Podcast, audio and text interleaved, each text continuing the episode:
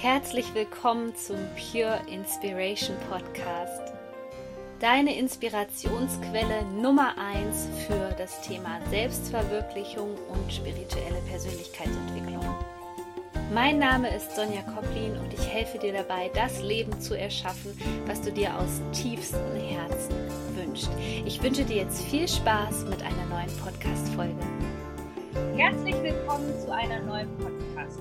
Ich habe jetzt hier Margot Selina Benz. Sie ist Bewusstseinstrainerin und arbeitet mit Musik. Aber wie sie das genau macht und wie sie dir weiterhelfen kann, das wird sie uns heute persönlich erklären. Erstmal herzlich willkommen im Pure Inspiration Podcast, liebe Margot. Hallo Sonja, vielen Dank für die Einladung. Ja, erzähle uns einfach mal am besten selbst, was ist deine Vision mit deiner Arbeit?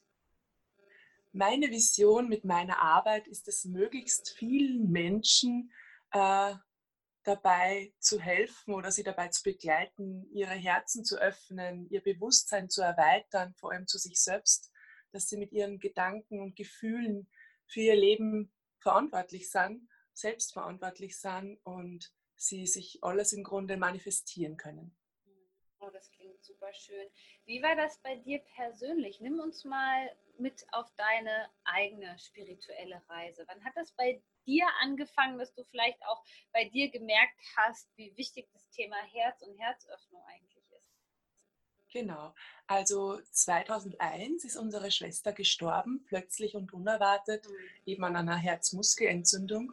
Und da war das Thema Herz natürlich sehr präsent. Mhm. Und ich habe angefangen, eben mir Hilfe zu holen, weil natürlich die Frage nach dem Warum sehr intensiv war. Und ja. ich wollte da einfach mehr Hintergründe haben, warum eine Seele geht und warum sie schon zeitiger geht und nicht jeder 80 bis 100 Jahre alt wird, sage ich jetzt mal. Und äh, ja, ich habe dann eigentlich meine Zuflucht und meinen Anker in der Energiearbeit gefunden und auch in der Musik. Also ich habe dann angefangen, ähm, mein erstes Lied zu schreiben. Und mhm. das ist eben ja, für meine Schwester gewesen. Ja. Genau. Warst du vorher schon spirituell? Hast du dich vorher schon mit spirituellen Themen beschäftigt? Ähm, ich habe zum Beispiel angefangen, so klassisch Louis Hay Bücher schon zu mhm. lesen, mhm. mit, mit Form von Affirmationen habe ich mich schon, schon länger beschäftigt, ja, weil ich war auch in einer Beziehung, wo ich gewusst habe, da will ich nicht länger bleiben mit dem will jetzt kein Kind, kein Haus bauen. Oder, und dann dachte ich, ja, wie lange will ich dann dort bleiben da? Ich muss einfach raus aus dieser Beziehung. Und da habe ich mich durch diese Affirmationen einfach immer bestärkt und durch das Lesen von Büchern. Mhm. Und ich war auch immer sportlich unterwegs. Also ich habe Körper, Geist und Seele schon immer verbunden. Ja. Ich habe dann als Trainerin gearbeitet und äh, gelernt, eben meinen Beruf gelernt und auch als Masseurin und habe da den Zugang zum körperlichen, aber auch zum seelischen Bereich bekommen zu den Menschen. Mhm, mhm. Und ja, also das begleitet mich eigentlich, sage jetzt mal, und die Musik hat mich immer schon begleitet. Ich bin in einer musikalischen Familie aufgewachsen und ich habe das immer schon geliebt, im Chor zu singen. Also ich habe früher im Kirchenchor gesungen oder in der Schule war Musik immer eines meiner Lieblingsfächer. Also ja. das war immer schon so ein Mittelpunkt in meinem Leben, ja, mhm. der was mir immer aufgebaut hat, so geht es mir, wenn es gerade nicht so gut war oder überhaupt. Mhm, genau. Schön. Und dann hast du dich ja irgendwann dazu entschieden, wirklich auch zu sagen, okay, ich möchte meine Lebenserfahrung mit anderen Menschen teilen und zwar nicht nur im Fitnessbereich. Und du hast gesagt, ich möchte Coach werden. Wie kam es dazu und wie kam es auch dazu, dass du dann gesagt hast, okay, ähm, dass du jetzt die Ausbildung bei mir machst?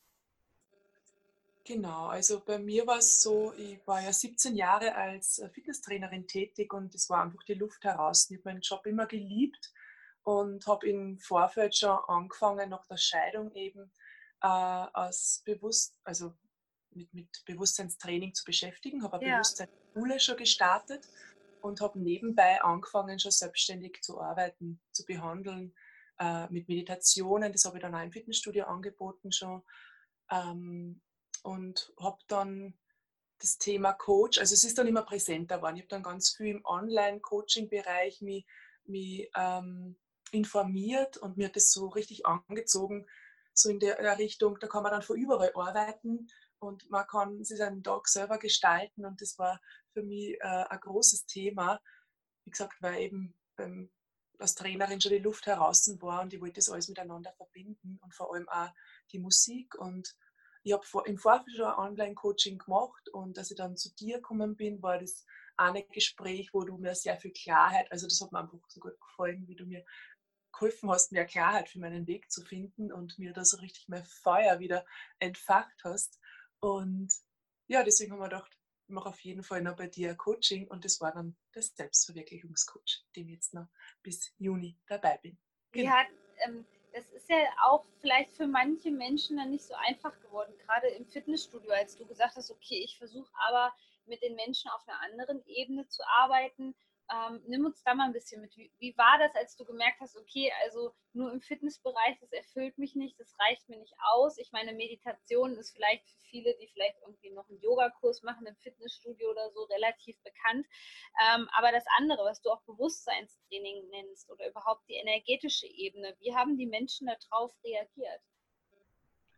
Ja, das habe ich eben so sukzessive eingebaut. Ich habe bei jedem mhm. Anamnesegespräch eigentlich schon gemerkt, dass ich die Leute immer zu ihrem Potenzial hinführen will. Ich habe immer schon gemerkt, ich will irgendwas außerholen, weil sie haben ja nicht umsonst diese Beschwerden. Vor allem war für mich das Thema, ich habe ja schon 100.000 Übungen gezeigt, sage jetzt mal, wenn sie Nackenbeschwerden gehabt haben und die haben es nicht in den Griff gekriegt, manche. Da habe yeah. ich gewusst, es hängt da auf einer anderen Ebene. Nicht bei allen. Ich habe total vielen geholfen mit Rückenbeschwerden, Schulterbeschwerden und habe da immer visualisieren schon Energiearbeit reinfließen lassen. Mhm.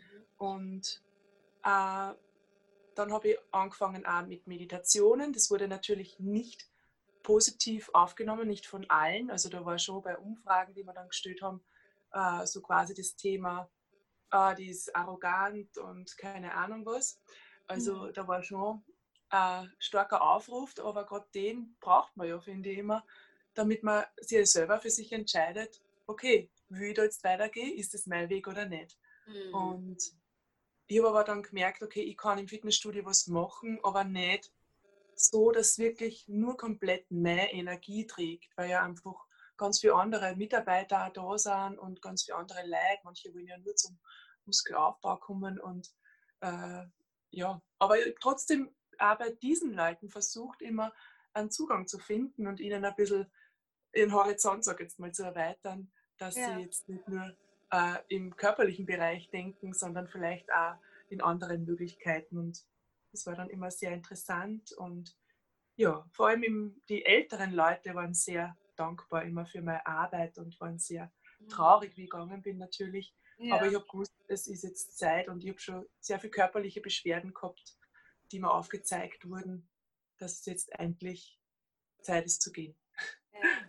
Jetzt genau. war ja das Thema ähm, Verlust, das hat sich ja wirklich nicht nur durch den Tod deiner Schwester, sondern später auch durch eine Trennung, wie du sagtest, das hat sich ja durchgezogen. Und das ist ja so auch dein Themenschwerpunkt. Und ich denke, es gibt viele Menschen, die danach erstmal in so ein Loch fallen. Lass uns ein bisschen darüber sprechen, was das für Ängste vielleicht in uns Menschen auslöst, wenn wir so einen festen Bestandteil in unserem Leben ja, verlieren. Was sind da so deine Tipps? Ja, das, äh, was halt bei mir total stark hochkommen ist, schaffe ich das alles allein. Man war das natürlich gewohnt, man hat sich gemeinsam was aufgebaut, gemeinsam Haus gebaut und dieses Familienkonstrukt, ich sage immer das Kartenhaus, was man sich so aufbaut und was eh vielleicht wackelt, ist halt dann irgendwann eingebrochen. Und auch diese Fassade, die ich immer versucht habe zu halten. Also mir ist wirklich bewusst worden, okay, ich habe totale Maske oben gehabt. Ich habe nicht gezeigt, wie es wirklich ist. Ich habe immer von außen her gezeigt, dass das eine super Ehe ist, aber eigentlich ist mir nicht immer gut gegangen damit und vor allem habe ich mich selbst so verloren. Also ich habe immer geschaut, es waren natürlich meine eigenen Themen und das war sie jetzt da, ja. Natürlich hat der Ex-Partner auch seine Themen gehabt, aber trotzdem war es so, dass ich für mich erkannt habe, dass es wichtig ist, dass man sich selbst nicht verliert, egal mit wem man zusammen ist, egal ob man jetzt verheiratet ist oder nicht, dass du wirklich immer schaust, dass du für dich was magst, was dir gut tut, dass du deine Mission weiterhin auf die Erde trägst. Und das habe ich halt mit der Zeit dann irgendwie, sage jetzt mal, vernachlässigt oder mir gar nicht mehr erlaubt. Ich habe immer geschaut, dass den anderen gut geht und ja, war dann natürlich auch dementsprechend vom Energielevel nicht so gut drauf, mhm. weil ich auf mein eigenes Niveau nicht geschaut habe, sage jetzt mal auf meine eigene Energie. Und ja, was kommen da für Ängste hoch? Für mich war dann, also ich bin betrogen worden in der Richtung, sage jetzt mal. Ähm, mhm. Das war natürlich ein starker Selbstwert, ein starkes Selbstwertthema, aber ich glaube, dass das einfach, also ich bin dann draufgekommen, dass das einfach schon mein ganzes Leben so war und vielleicht meine Seele überhaupt dafür da ist, dass sie gerade das erfahren hat müssen, dass ich wirklich mein volles Potenzial lebe und dass ich mich einfach mehr mit der Selbstliebe beschäftige und das auch anderen weitergebe gebe oder eben mit dem Selbstwert oder dass man ja mit dem Potenzial einfach, das was in einem steckt, dass man sich da nicht von anderen quasi runterdrucken lässt oder vom Außen runterdrucken lässt, sondern wirklich äh, gerade da erkennt, dass man alles in sich trägt. Jetzt ist ja die Musik auch so ein Tool, wo du selbst mitarbeitest. Du schreibst personalisierte Lieder. War das auch was in der Zeit, ähm, was dir dann geholfen hat, über die Trauer, den Verlust hinwegzukommen? Ja, gerade da witzigerweise war das dann die volle, also da habe ich dann wieder ganz stark angefangen, Lieder zu schreiben in der Zeit durch die Trennung und habe mir dann auch getraut, sichtbar zu werden. Also ich habe dann das erste Mal auf Facebook ein Lied gepostet von mir und das hat so eine starke Resonanz gehabt. Und da ist es eben darum gegangen, um das Verarbeiten von dieser Scheidung. Und haben wir gedacht, okay, das hilft nicht nur mir, das hilft so vielen anderen auch. Und dann habe ich auch wieder energetisch mir helfen lassen und habe viel aufgearbeitet, und hab, weil ich habe so eine immense Bremse gehabt, wer würde es hören? Und das sind ja meine eigenen Sachen. Aber ich habe das dann echt äh, aufgelöst und ja, seitdem schreibe ich eben also ich habe jetzt das dritte Album rausgebracht und ich schreibe eben auch persönliche Lieder, vor allem äh, sehr viele für Trauerfeiern, das was die Trauerfeier mhm. ganz anders macht und mhm. wie ein Ritual ist oder wie eine Aufarbeitung gleichzeitig. Also ich sehe es immer so als eine energetische Behandlung gleichzeitig, weil die ja. Hinterbliebenen und die Seele dann einfach so ein immens schönes Geschenk, sage ich jetzt mal, da mitkriegen. Aber ich schreibe die persönlichen Lieder auch für Geburtstage oder für verschiedene Anlässe für einen persönlich halt. Und die eigenen Lieder entstehen halt durch alle möglichen Lebensereignisse oder Gedanken, die halt so reinkommen. Genau. Okay. Und kannst du das mit der Musik noch ein bisschen spezieller beschreiben? Warum denkst du, hat die so einen großen Heilungseffekt? Warum kann die uns so stärken? Weil eben gleichzeitig ähm, die Bewusstseinsarbeit einfließen lässt. Das heißt, ich mache mir jetzt nicht nur Gedanken, wie vielleicht Fühler, die schreiben über ihr Leben, eine Geschichte, erzählen eine Geschichte quasi in dem, in dem Lied. Meine Lieder sind eher so, dass sie auf Du ausgerichtet sind oft, äh, dass sie die stärken sollen, dass sie dir das Gefühl geben können, also aus einer vermeintlichen Situation, die festgefahren scheint, das Gute zu sehen oder aus einer, also es fängt vielleicht an, oh, ich habe das und das erlebt, aber was ist das Positive dran?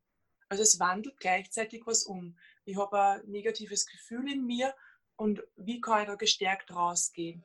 Oder du hast ein Potenzial, lebst, sei mutig, geh voran. Also diese Dinge sind sehr stark intensiv bei meinen Liedern, die ich schreibe, da.